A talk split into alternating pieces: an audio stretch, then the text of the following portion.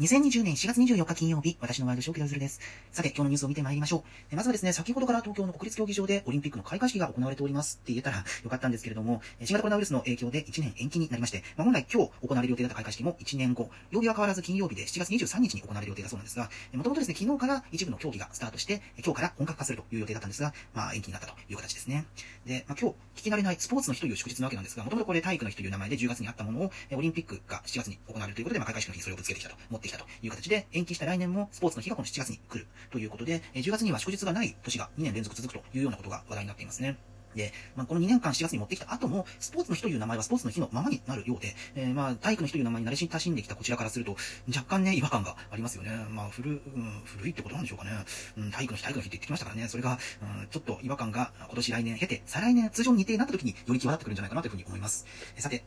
延期の原因になった新型コロナウイルス、今日東京で260人の感染が確認されたと、関係者によるとという報道がされております。まあ、260人、360からすると100人減ったというふうに見ることができますけれども、まあ、昨日から4連休に突入したということで、なかなかこう連休中だと医療体制というのも、まあ、検査がしづらい状況にあるのかなというふうに思うので、この連休中の数字、もしくはその連休明け月曜までの数字っていうのは若干割り引いてみなきゃいけないのかなという気がしています。えー、連休を超えて28日の数字以降をちょっと見てみないと難しいかなという気がしているんですが、まあ、東京が若干減った一方でですね、大阪今日149人、過去最多の数値になったというふうに発表されています。まあ、東京が東京がという話で、まあ、GoTo トラベルキャンペーンの東京を除外する形になりましたけれども、各県の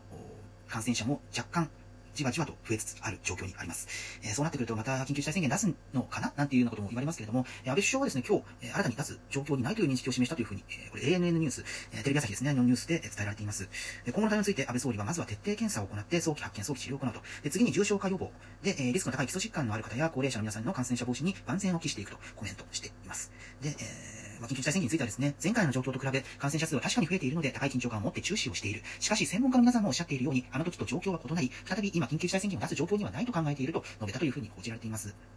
まあ、前回の時と状況が異なるっていうのはもちろんそうだと思いますし、かなり検査体制も整ってきたゆえに感染者数が表に出てきているというのももちろんあるわけなんですけれども、まあ、再三私このラジオの中で話していますが、どこをもって新たな基準とするか、えー、まあ、専門家の方々をこう、に意図するのであれば、専門家の方々に、まあ、これは具体的な人数なのか、それとも割合なのか、そうしたところはちょっと私にはわからないですけれども、えー、何らかの数値的な基準を設けて、それを超えたら、再び、えー、緊急事態宣言を出さざるを得ない、もしくは検討せざるを得ないっていうところを早期にですね、数字として示していった方がいい気がするんですよね。で、まあ、その数字に近づけば近づくほど危機意識も高まるでしょうし、こう、漠然とした外に出ないでねとか、えー、マスクしてねとか、フェイスシートしてね、ソーシャルディスタンス取ってねっていうようなことよりも、あと、これ、もうちょっとしたら大変なことになっちゃうじゃんっていうようなところの、危機意識煽りすぎてもいけないんですけれども、何らかの分かりやすい基準っていうものを示した方がいい部分もあるのかなというふうなことは感じております。えー、まあこれ、実際に動き出すのは連休明けなんでしょうね。まあ、GoTo トラベルキャンペーン始まってしまったので、えー、今、この連休中に旅行されている方も結構いらっしゃると思います。まあ、その中で、ね、急に家に帰るなんてことはもちろん政府としては、もうメンツもあるでしょうし、言えないでしょうから、そうしたところもあるでしょうし、また8月になると行楽シーズンが本格化してきますよね。まあ、今年は例年ほどお盆というようなことは言わないでしょうけれども、まあ、日程的には8月8日、9日が土日で10日が山の日と3連休ありますね。まあ、そこから、いわゆるお盆休みに入られる方がいらっしゃったとしたら、まあ、16日までになるんでしょうか。うんとなると16日から2週間後だと、えー、8月末30日、30日は日曜なので31日、9月1日、9月1日の数字を見て、今回の GoTo トラベルキャンペーンのこの、行ったタイミングと条件と、そうしたところを検証する必要が出てきますよね。まあ、うん、実際にそれが、